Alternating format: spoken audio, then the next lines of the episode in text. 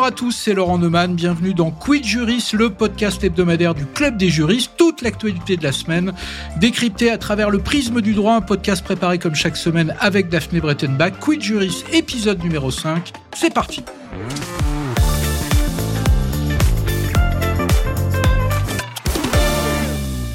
Et cette semaine, l'actualité, c'est ce projet de loi constitutionnel qui prévoit d'inscrire dans la Constitution donc la liberté de la femme de mettre fin à sa grossesse. Un projet de loi qui devrait être présenté en Conseil des ministres mercredi prochain, 13 décembre, et qui pourrait être approuvé par le Parlement réuni en congrès à Versailles le 4 mars 2024, conformément à la procédure de révision définie à l'article 89 de la Constitution. Il faudrait alors que trois cinquièmes des députés et des sénateurs votent le texte final. C'est en tout cas ce qu'a écrit Emmanuel Macron au chef de parti dans un courrier qu'il leur a adressé le 20 novembre dernier. Et pour en parler dans Quid Jury, j'ai le plaisir d'accueillir non pas une, mais deux invités cette semaine. Et d'abord, Laurence Rossignol, bonjour. Bonjour.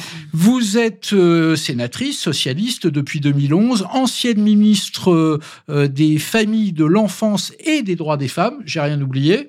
Parfait. Et puis euh, à ma droite, Anne Levade. Bonjour. Bonjour. Vous êtes professeur de droit public à l'université Panthéon-Sorbonne 1 et ancienne présidente de l'association française de droit constitutionnel. Avant de vous interroger toutes les deux, je voudrais vous lire la formulation qui semble avoir été retenue et qui est très proche de celle votée par le Sénat en février 2023. Et voilà ce qui est écrit. La loi détermine les conditions dans lesquelles s'exerce la liberté de la femme qui lui est garantie de mettre fin à sa grossesse. Pour la présidente du planning familial, Sarah Durocher, il s'agit d'une bonne nouvelle. J'ai envie de commencer par cette question toute simple. Est-ce que pour vous deux, c'est aussi une bonne nouvelle? Euh, Laurence Rossignol Bien sûr, ça fait euh, plus d'un an que les associations féministes, qu'un certain nombre de personnalités euh, demandaient au président de la République de prendre l'initiative sur la constitutionnalisation de l'IVG. Il vient de le faire selon une rédaction qui permet un compromis entre celle qui a été adoptée par l'Assemblée nationale précédemment et celle qui a été adoptée ensuite au Sénat, puisqu'elles étaient différentes. Et donc, euh, moi, la, la formulation me va bien, j'en mesure le compromis et euh, le- la, la- la rédaction peut-être un peu lourde et qui euh, va probablement... euh, totalement convenir aux juristes euh, attentifs à la belle langue de la Constitution, mais euh, d'un point de vue euh, politique, et c'est quand même de mon point de vue ce qui est le plus important, c'est une, une belle avancée. Donc bonne nouvelle pour vous, Anne Levade. Bonne ou mauvaise nouvelle, comme c'est la juriste qui répond, c'est pas une question très facile euh, sur le plan juridique, dans la mesure où euh, je considère que ça n'est pas une réforme euh, qui change l'état du droit. J'ai tendance à dire que ça n'est euh, ni l'une ni l'autre. Si je devais trouver une, une bonne nouvelle, mais qui passe assez inaperçue sur euh, les sujets en lien avec l'avortement, par exemple, je me réjouirais davantage de ce que la dernière loi qui facilite les conditions d'accès à l'avortement et qui a été votée en 2022 n'est pas fait l'objet d'une saisine du Conseil constitutionnel, ce qui témoigne d'un consensus sur l'objet. En revanche, la constitutionnalisation ne me semblant pas un plus sur le plan juridique, je ne me prononce pas sur la question. Eh ben justement, on va rentrer dans le cœur du texte et donc du coup, on va parler de droit. D'abord, les mots qui ont été choisis. Euh, il s'agit bien de la liberté de la femme de mettre fin à sa grossesse. Or, et vous l'avez dit, euh, Laurence Rossignol, en novembre 2022, les députés avaient préféré créer un nouvel article de la Constitution dans lequel on parlait non pas de liberté, mais d'un droit. Alors, dans un cas, on parle de liberté, dans l'autre d'un droit. Pourquoi et qu'est-ce que ça change concrètement, Anne Levade? Alors, on parlait même plus précisément encore dans la proposition de loi constitutionnelle d'un droit A, c'est-à-dire ce qu'on appelle euh, chez les juristes un droit créance. Alors, ce que ça change, c'est que le droit créance, il emporte une obligation à la charge euh, des pouvoirs publics, donc à la charge de l'État. Et donc, on, on considère que, euh, de manière générale, euh, c'est ce qui euh, garantit, par exemple, la mise en place d'un service public. Si je prends le droit à la santé, euh, le droit au travail, c'est-à-dire que ça entraîne ce qu'on appelle des obligations positives. La liberté qu'a la femme de recourir à l'interruption volontaire de grossesse, euh, c'est ce que nous dit aujourd'hui la jurisprudence du Conseil constitutionnel, euh, qui en fait un, un, démembrement du principe de liberté tout court, qui est énoncé par la Déclaration des droits de l'homme et du citoyen. Donc en réalité, la différence, elle porte sur les conséquences que ça emporte en termes de mise en œuvre. Dans le cas d'un droit, et en particulier d'un droit, il y a des obligations de l'État. Dans le cadre de la liberté, on est totalement à, droit constant, c'est-à-dire que c'est la liberté de la femme d'y recourir, bien sûr dans un cadre qui est organisé par l'État, mais qui ne lui impose pas d'obligation particulière. Liberté, c'est à cela que vous faisiez référence, Laurence Rossignol, quand vous avez dit on a abouti à un compromis. Mais j'imagine que vous faites partie de celles et ceux qui auraient préféré que ce soit un droit et non pas une liberté. Oui, pour les raisons que Anne vient de, vient de donner, effectivement, on aurait préféré, et d'ailleurs les rédactions qui avaient été choisies, soit dans les propositions de loi constitutionnelles d'origine sénatoriale ou de l'Assemblée, étaient effectivement le droit. De manière général, et c'est ce que je dirais plus politique que franchement juridique, la gauche préfère les droits A et la droite préfère les libertés. Euh, c'est assez historique comme, comme débat. Euh, de ce point de vue-là, ce n'est pas la meilleure rédaction. Mais en matière d'IVG, euh, nous sommes habitués à passer des compromis. Je vais expliquer pourquoi. D'abord parce que la première proposition de loi qui avait été examinée au Sénat avait été rejetée par la majorité sénatoriale.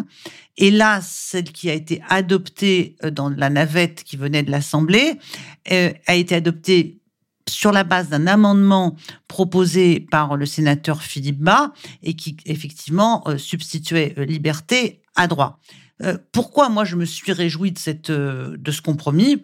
Parce que je préfère ça que le rejet déjà, et puis parce que historiquement euh, le, compromis fait partie de la pratique législative de l'IVG. La loi Veil c'est une loi de compromis. Si la gauche avait écrit la loi la loi sur la liberté de l'avortement en 74-75, ce n'est pas la loi Veil qu'elle aurait écrit. Il n'y aurait pas eu toutes ces concessions qui ont été faites à l'époque aux adversaires de l'IVG, qui d'ailleurs ont été pour la plupart d'entre elles, gommées euh, depuis 40 euh, ans. Euh, donc, il faut bâtir un compromis sur l'IVG dans la mesure où nous nous retrouvons comme en 74 avec des gens qui sont favorables et des gens qui sont hostiles et puis des gens qui pensent que l'hostilité doit être dépassée pour aller vers quelque chose de positif. C'est pour ça que bien que la formule droit à soit plus forte, alors elle est plus forte. Oui et non parce qu'on a un droit au travail dans la Constitution, euh, c'est une, une créance et pour autant, personne ne peut pas revendiquer le droit à un emploi sur la base du droit au travail. Et je pourrais prendre l'exemple du droit au logement, qui est aussi dans la Constitution. Euh, donc, euh, elle permettait, la formulation droit A permettait peut-être de demander à l'État d'être plus proactif dans la garantie des conditions d'accès à l'IVG. Et c'est pour ça qu'on préférait cette rédaction. C'est vrai à Nevat que la, la, loi de 1975, la, la légalisation de l'IVG, a été abordée sous l'angle de la liberté euh, et donc de la protection de, de, la femme ou des femmes, et non pas sous celui du statut de l'enfant à naître qui ferait du coup euh, l'objet l'objet d'un droit. Oui, mais c'est intéressant de revenir aux, aux, prémices, à ce qui a présidé aux discussions parlementaires. Alors, si l'on était parti en 1975 sur le terrain du droit de l'enfant à naître, on n'aurait jamais légalisé l'avortement. Absolument. Euh, donc euh, bien évidemment, le, compromis euh, qu'évoquait Laurence Rossignol, il a été absolument déterminant en 1975. Il a d'ailleurs été douloureux euh, indépendamment même des débats parlementaires, puisque on sait bien à l'époque, on a tendance à l'oublier avec le recul, mais on sait bien à l'époque la, violence des, discussions sur sur ce sujet-là. Ce qui est certain, c'est que l'avortement a été arraché en quelque sorte en 1975. Et donc il y avait effectivement dans le texte un certain nombre d'éléments, par exemple la détresse de la femme, qui était une des conditions euh, pour euh, bénéficier euh, du droit à l'avortement et qui a été supprimée par une loi sur l'égalité réelle entre les femmes et les hommes en, en 2013.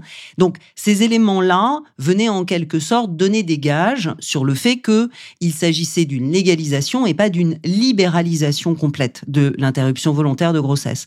Et c'est vrai que, hormis euh, l'objection de conscience du médecin, qui peut toujours, évidemment, euh, et, c'est bien légitime, euh, être invoqué, il n'y a pas, de ce point de vue-là, aujourd'hui, les mêmes contraintes que celles que l'on connaissait en 1975 pour, l'avortement, jusqu'à l'allongement du nombre de semaines euh, par la loi de 2022 que j'évoquais tout à l'heure, euh, qui permet de passer à 14 semaines pour euh, pouvoir recourir à une interruption volontaire de grossesse. Juste une question de béotien du droit, pour le coup. pourquoi sanctuariser d'une certaine manière, constitutionnaliser l'IVG, mais laisser la contraception de côté? Pourquoi on n'en a pas profité pour mettre cette notion-là aussi dans la Constitution? Alors dans la proposition initiale, les deux étaient liés. Dans la proposition euh, de, l'Assemblée nationale, c'était effectivement euh, droit à l'interruption volontaire de grossesse et euh, accès à la contraception. Je pense que là, il y a un choix politique. Il me semble qu'il y a un, consensus sur l'interruption volontaire de grossesse parce que c'est pas la première fois qu'il y a des propositions de loi constitutionnelle en ce sens et que peut-être à tort ou à raison, ça apparaît comme un droit plus important ou plus symbolique que le, le droit au recours à la contraception.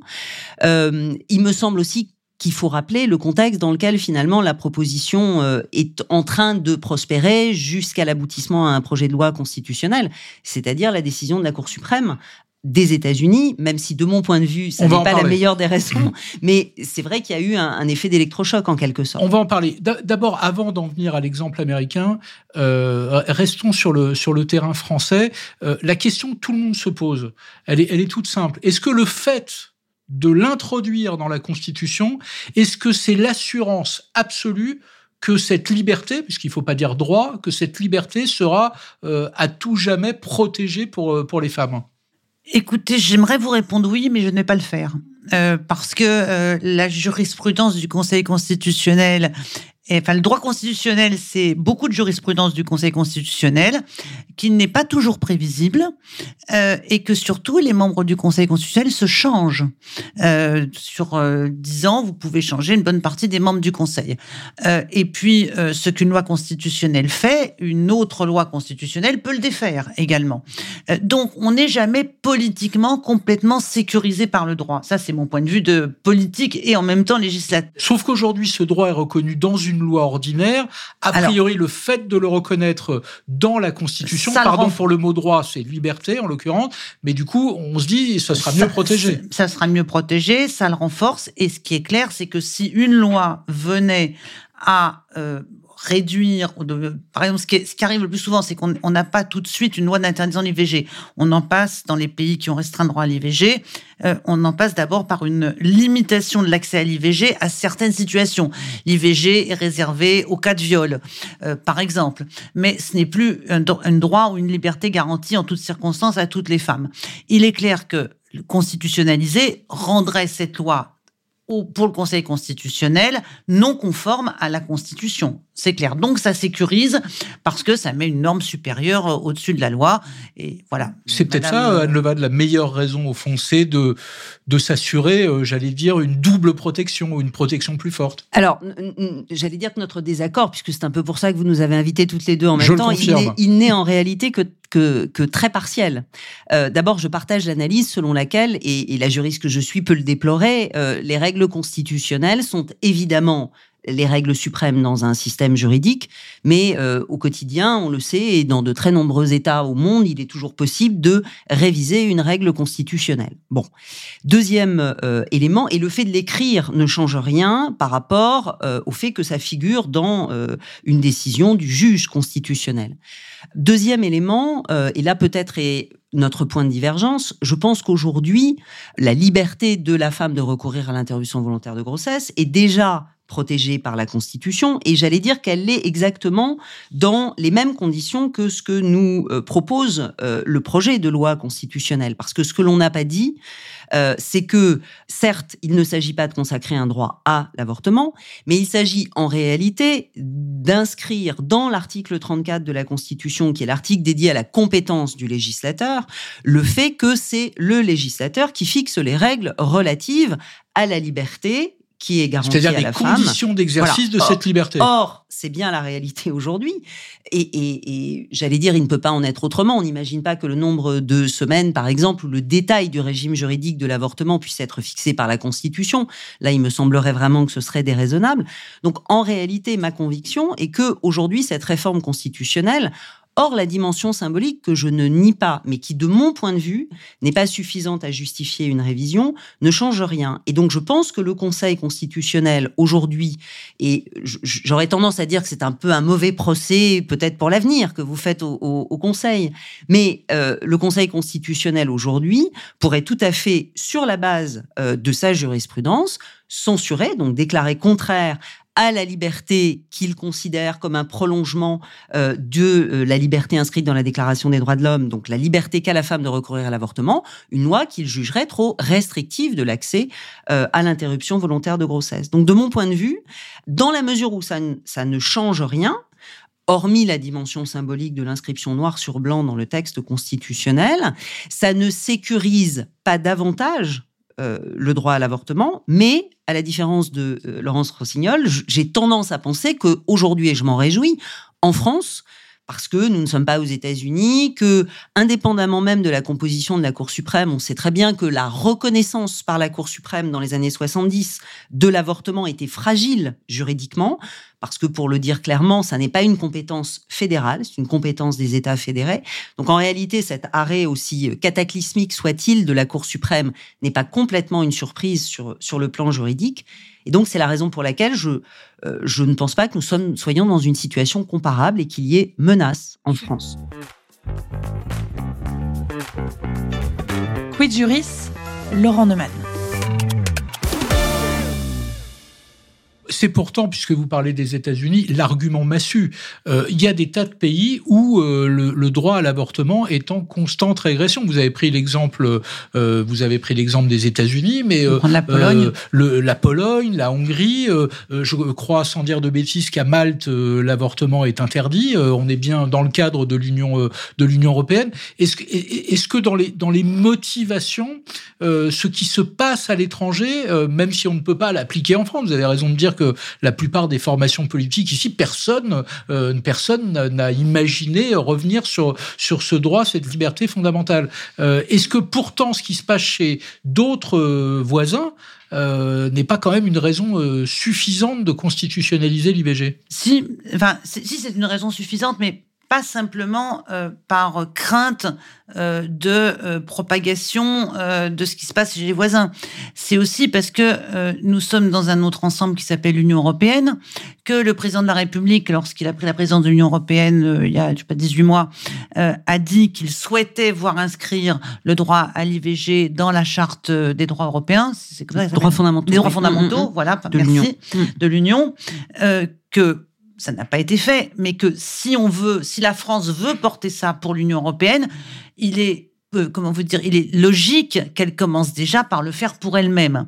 Euh, c'est vrai que euh, inscrire dans la Constitution en France la liberté, sécuriser, on va dire, sécuriser le droit à l'avortement dans la Constitution est aussi un point d'appui pour les militantes euh, qui luttent dans les autres pays européens.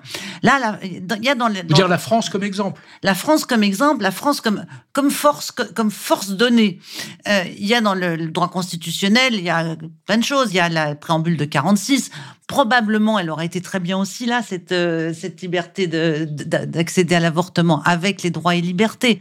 elle relève. Elle, moi, je, moi, à mon avis, je pense que dans l'article 34 c'était pas forcément le meilleur endroit pour euh, l'insérer. Pour autant, il y avait une telle levée de bouclier. Moi, j'avais ma première rédaction était dans le, dans le préambule. Euh, il y a eu une telle levée de bouclier bien que la commission veille ne l'ait pas totalement interdit, euh, mais bon, elle l'a pas recommandé. Mais on a, on a dit, pas que c'était interdit, mais en tous les cas, ça, ça, a, fait, ça a fait collapser les, constitutionnalistes. Moi, j'aime beaucoup les constitutionnalistes, je veille à leur bonne santé. Donc, on s'est rabattu sur l'article 34. Mais ce que je veux dire, c'est que euh, la France, la constitution de la France, parce qu'elle est le, parce qu'elle est le produit à la fois de la Déclaration des droits de l'homme du préambule de 46 et de ce qu'elle est aujourd'hui, elle a une dimension internationale c'est la question des Lumières. on, regarde, on regarde à l'étranger ce que fait la France. Je reviens sur ce que vous ça que la contamination par les États-Unis. Je reviens sur ce que vous disiez, Anne Levat. Vous disiez euh, aujourd'hui, personne, aucune formation politique euh, n'a envisagé de revenir sur sur sur le, droit à l'avortement. Euh, mais en même temps, je vois bien qu'il y a des associations qui militent contre l'IVG. Je vois bien que chaque année, il y a une marche contre l'IVG. Donc je me dis, à tort peut-être, mais que rien n'est jamais acquis et que tout ce qui peut protéger quelque chose d'absolument fondamental est quand même le bienvenu. J'entends bien l'argument. J'ai presque tendance à penser qu'on n'a jamais autant entendu, et, moi personnellement, je n'ai jamais vu autant de défilés anti-avortement que depuis que le débat est relancé très officiellement sur la constitutionnalisation. Mais ça, c'est un autre, euh, un autre sujet parce que on évoque évidemment toujours les États dans lesquels il y a un recul sur le terrain euh, de l'avortement et euh, c'est parfaitement normal et parfaitement critiquable. On oublie qu'il y a d'autres États qui, au contraire, euh, sur les années récentes, l'ont reconnu, alors que prend un État comme l'Irlande, qui était euh, historiquement euh, hostile à, l'interruption volontaire de grossesse. On, peut parler aussi de d'un certain nombre de législations dans des pays de tradition catholique très forte, comme par exemple l'Espagne. Enfin, on voit bien que ne prendre que les États qui sont en régression sur ce droit pour justifier le fait que la France devrait constitutionnaliser laisse en quelque sorte de, de côté quand même une partie une partie de la, réalité. J'ajoute que le les arguments de la Charte des droits fondamentaux sont évidemment des arguments euh, parfaitement entendables et pertinents, mais qui restent des arguments politiques, euh, puisque l'idée est quand même, c'est-à-dire que juridiquement, le fait de l'introduire dans la Constitution française n'a absolument aucune incidence juridique sur la rédaction de la Charte des droits fondamentaux de l'Union. Euh, le projet, si j'ose dire, de euh, réformer la Charte des droits fondamentaux de l'Union, c'est un projet euh, à la fois très beau, très noble, mais j'ai le regret de dire très difficilement réalisable. Alors, il ne s'agit pas de baisser les bras devant l'obstacle. C'est-à-dire le consensus sera difficile à obtenir. Ah ben, c'est pas un consensus, il faut une unanimité. Et sur ce terrain-là, bien sûr que c'est un moyen très fort de faire pression sur des États qui reculent, comme par exemple la Pologne, mais on ne révise pas les traités dont euh, la charte fait partie sans l'unanimité des, États membres. Donc, je vous euh, prends au mot. Si c'est aussi important, euh, euh, le fait de l'introduire dans la Constitution, bah, du coup, c'est beaucoup plus protecteur que la seule jurisprudence du Conseil constitutionnel 2000, euh, c'était 2001, si je ne dis pas de bêtises. Au fond, si à la fois on veut lancer un exemple à l'étranger, servir de modèle et en même temps protéger ce droit, bah, le fait de l'inscrire, c'est plus fort, même si juridiquement, il n'y a pas fondamentalement de différence. Non, je, maintiens, je laisse de côté la partie modèle qui là est de l'ordre du symbolique et du politique. Mais sur le plan juridique, non, puisqu'il s'agit de nous dire simplement, comme le dit le Conseil constitutionnel, que le législateur fixe les règles relatives à la liberté qui est garantie à la femme de recourir à l'interruption La fameuse décision du 27 juin C'est la décision de 2001. Et c'est même, d'une certaine manière, euh, confirmatif, en quelque sorte, par la, par la formulation même, liberté garantie à la femme, de ce que dit le Conseil constitutionnel depuis 2001, c'est-à-dire que c'est une liberté de la femme de recourir à l'avortement parce que c'est un prolongement de la liberté de la femme qui elle-même est partie intégrante de la liberté tout court qui vaut pour euh, euh, euh, absolument tout le monde. Je, réagis juste à, ce qu'évoquait Laurence Rossignol sur l'éventuelle réforme du préambule. vous avez vous-même cité le, comité veille. Le comité veille, il s'était interrogé à la fin de l'année 2008. C'est un comité de réflexion sur l'opportunité de réformer le préambule. Alors, il ne l'avait évidemment pas interdit, mais dans le cadre de la réflexion qu'il avait menée, moi, moi il y a deux choses que j'ai trouvées intéressantes. C'est qu'à l'époque, ce comité avait dit, euh, et c'était pas juste la symbolique du préambule, parce que là, il s'agissait du préambule de la Constitution de 1958, donc pas, on aurait pu rajouter un alinéa ou que sais-je encore.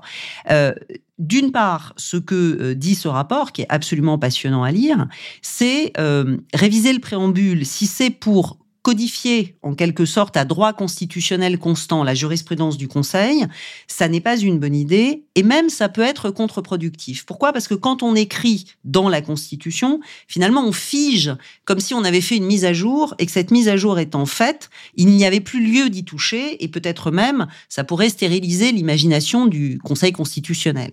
Ça c'était in abstracto, tout droit confondu. Mais la deuxième chose, moi, qui m'a toujours surprise, c'est que dans ce comité présidé par Simone Veil, la question précise de l'avortement n'a même pas été évoquée.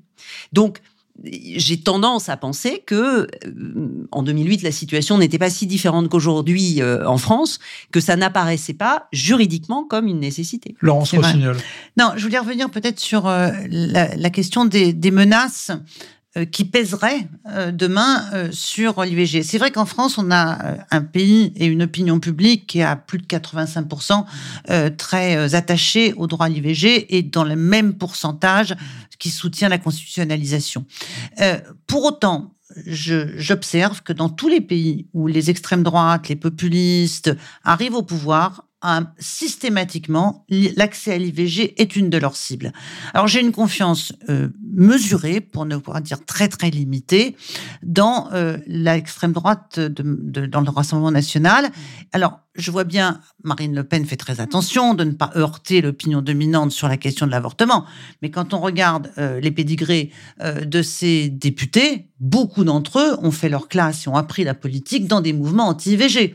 Et donc, ces mouvements n'ont jamais désemparé. Depuis 1975, euh, il a fallu systématiquement les rappeler à l'ordre et rédiger, adopter des lois pour limiter leur nuisance. On a eu d'abord la loi sur le délit d'entrave à l'IVG à l'époque où ils s'enchaînaient devant les, centres, les centres d'orthogénie pour qu'ils arrêtent de s'enchaîner.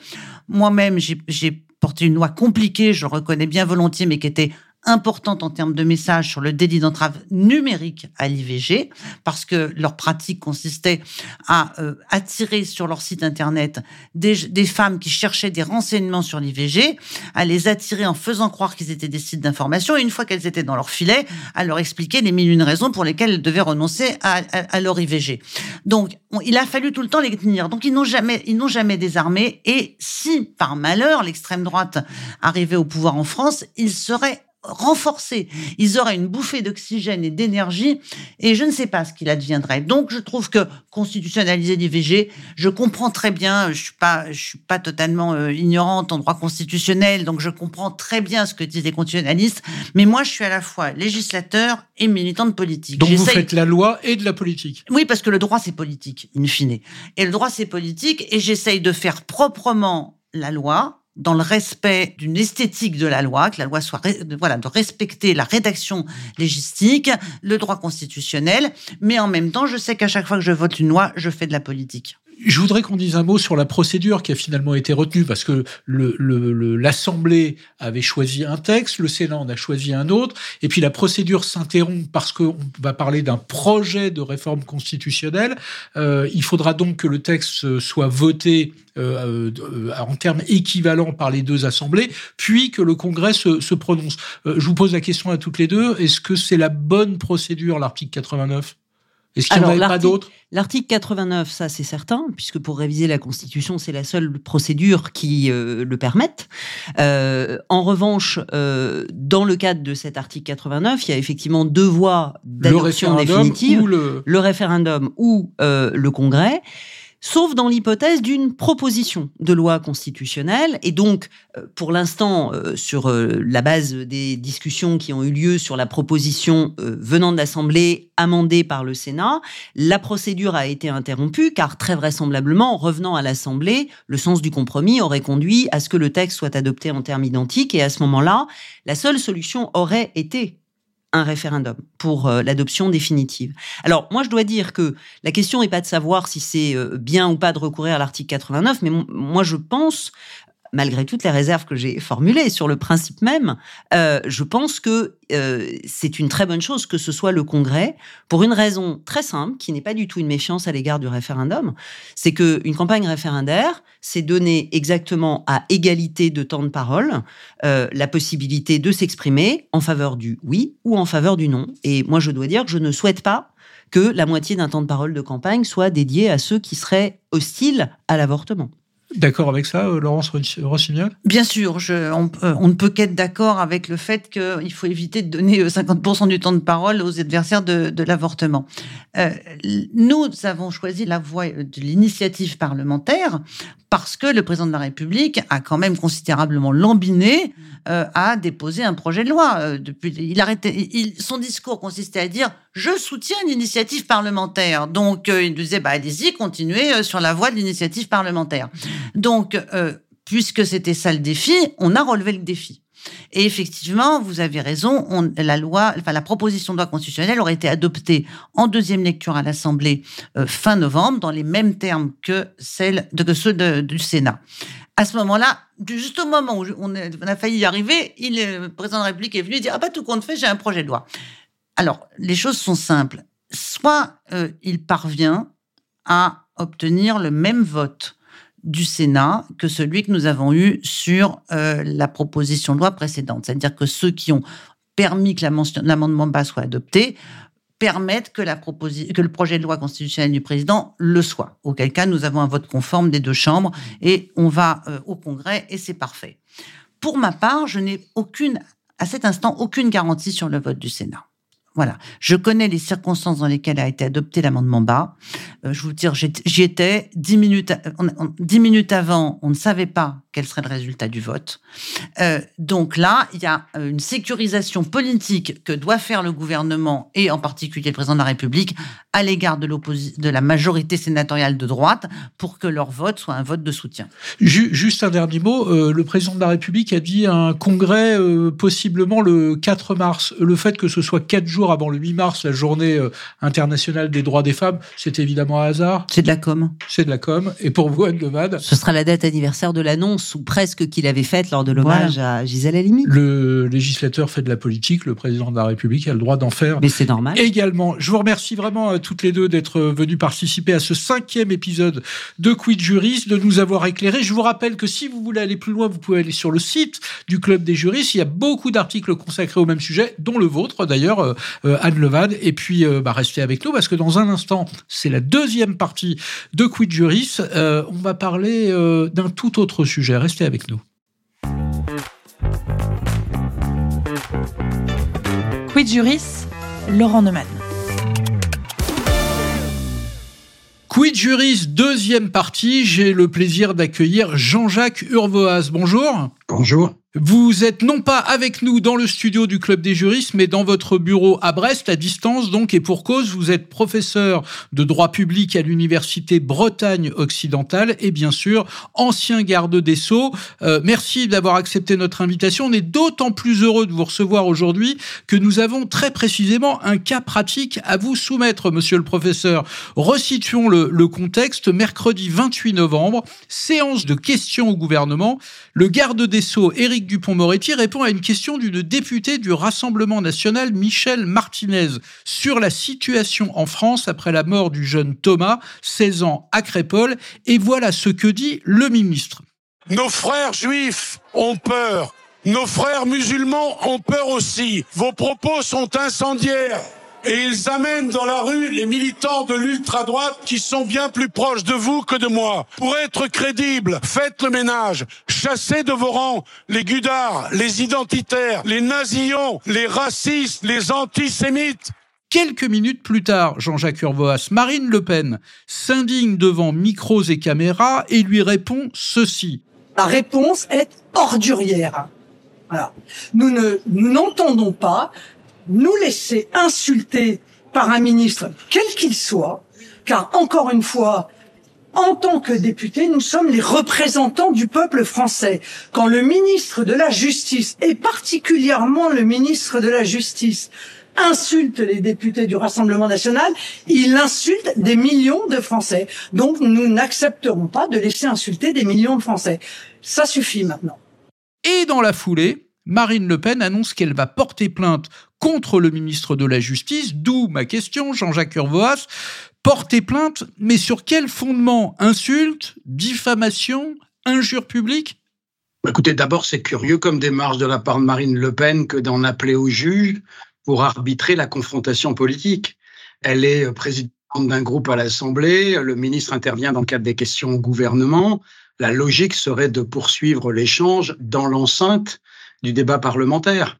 Et en même temps, c'est n'est pas très original ce que je vous dis là, parce que c'est une tendance lourde, vous le voyez bien, pas seulement au-delà du cas que vous évoquez, mais face à la décomposition politique, on attend du juge le salut à tous.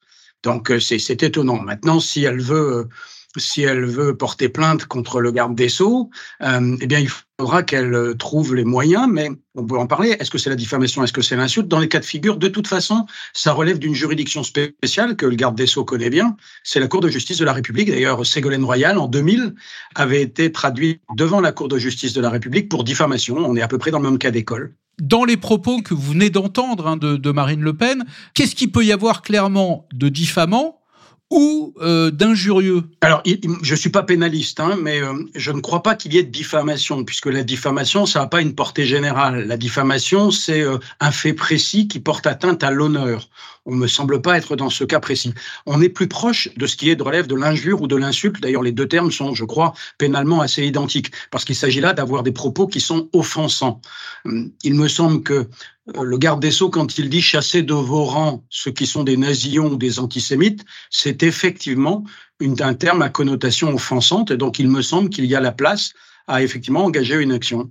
Sauf que euh, l'article 41 de la loi du 29 juillet 1880 euh, dit pas de diffamation ou d'injure publique, pas de plainte quand les propos sont énoncés dans l'hémicycle. Or, c'était le cas en l'espèce. Ah oui, mais alors ça c'est évidemment le droit c'est jamais simple, mais la loi que vous évoquez de 1881, elle ne s'applique pas dans l'hémicycle. Elle ne s'applique pas dans l'hémicycle parce que par définition dans l'hémicycle, ce sont des parlementaires qui euh, s'expriment et les parlementaires sont préservés par l'article 26 de la Constitution qui leur donne une totale liberté d'expression au nom de ce qu'ils disent, qui ne parlent pas d'eux-mêmes, mais de ceux qu'ils représentent. Donc on dit ce que l'on veut dans l'hémicycle, modulo le fait que si vous tenez des propos, les propos injurieux, si vous êtes un parlementaire et que vous injuriez quelqu'un, que vous portez atteinte aux troubles de la séance, il y a à l'intérieur du règlement de l'Assemblée nationale des mesures dont on a déjà parlé, puisqu'il y a des, des députés du Rassemblement national qui ont justement été sanctionnés pour ce type de comportements, qui sont d'ailleurs euh, des comportements calqués sur la loi de 1881. Donc la loi de 1880 ne s'applique pas dans l'hémicycle, mais reste que Monsieur Dupont-Moretti n'est pas un parlementaire. Et donc, il est comme tous les Français, il est préservé, il est protégé dans sa liberté d'expression, mais il doit rendre des comptes si on estime qu'effectivement, il y a une injure ou une insulte. Donc, dans le cas d'espèce, on peut considérer que c'est offensant, et la juridiction compétente, c'est la Cour de justice de la République. C'est intéressant la nuance que vous faites parce que ça voudrait dire qu'il y a une rupture d'égalité. En fait, cette immunité pourrait s'appliquer à des députés, mais ne s'appliquerait pas aux ministres. C'est exactement ça, même si, en vérité, les députés ont des règles rigoureusement identiques de la loi de 1881, mais qui relèvent de leur règlement de l'Assemblée nationale. Donc, si un député injurie, euh, il n'a pas non plus l'autorisation de le faire. Il doit rendre des comptes, mais ça relève du bureau de l'Assemblée nationale qui prendra les sanctions disciplinaires. Je reviens sur ce que vous disiez il y a un instant. Si la plainte est recevable, autrement dit, si les faits matériels euh, sont, euh, sont clairement euh, démontrés, c'est-à-dire soit la diffamation, soit l'injure, donc la plainte est recevable, ça veut dire que Éric Dupont-Moretti pourrait de nouveau être jugé devant la Cour de justice de la République, celle-là même qui vient de le relaxer du délit de prise illégale d'intérêt. C'est bien ça? Sur le principe, oui, ça dépendra du parquet général de la Cour de cassation qui fait office de ministère public auprès de la Cour de justice de la République. C'est lui qui appréciera l'opportunité des poursuites parce que c'est propre à tous les parquetiers, à tous les représentants du ministère public. Ils ont ce pouvoir incroyable qui est le pouvoir de qualifier l'opportunité des poursuites parce que les propos que tient Éric Dubon-Moretti dans l'hémicycle, il les tient en tant que ministre parce qu'il les tient en tant que ministre. Évidemment, s'il les avait tenus dans la rue euh, euh, en prenant sa voiture un week-end, euh, ce serait un cadre différent. Mais là, il est interrogé comme garde des Sceaux, il s'adresse à un parlementaire, il est donc le ministre qui parle, ce n'est pas Éric Dupont-Moretti. Jean-Jacques Urvoas, euh, merci, vous avez été absolument clair, mais vous pensez bien que comme je vous ai sous la main, j'ai une petite question subsidiaire à, vous poser, pardon d'abuser de votre présence, mais il se trouve que cette semaine, Elisabeth Borne, la Première ministre, euh, a fait montre d'une mauvaise habitude. Elle vapote sur son lieu de travail, en l'occurrence dans l'hémicycle. C'est une ancienne fumeuse et elle a vraisemblablement beaucoup de mal à, à s'en passer. La députée La France Insoumise, Caroline Fiat, lui en a fait reproche. Je cite ce que dit cette députée, d'ici nous écrivons les lois, on n'est pas au-dessus des lois. C'est ce qu'elle lui a dit en, en séance. En l'occurrence, ce n'est pas la loi qui le lui interdit, mais vraisemblablement le règlement de l'Assemblée nationale. Est-ce que ce règlement s'applique à la Première ministre lorsqu'elle vient à la rencontre des députés Et qu'est-ce qu'elle risque? Alors, le règlement de l'Assemblée nationale ne s'applique qu'aux parlementaires. Madame Borne n'est pas parlementaire, elle est ministre, donc le règlement de l'Assemblée ne s'applique pas à elle. Si la présidente de séance avait voulu exercer un pouvoir de police, la seule mesure coercitive qu'elle avait vis-à-vis de Madame Borne était de suspendre la séance ou d'en rappeler euh, à la bonne volonté, à la bonne foi, peut-être à la politesse ou à la courtoisie, mais elle n'a aucun moyen véritable de contrainte contre elle. Eh bien, il y a à nouveau rupture d'égalité. Les députés n'ont donc pas le droit de fumer, mais la première ministre a le droit.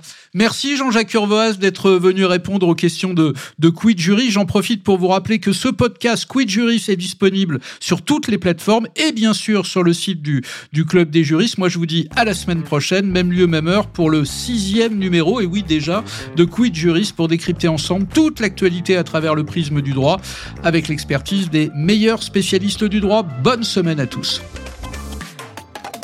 Mm-hmm.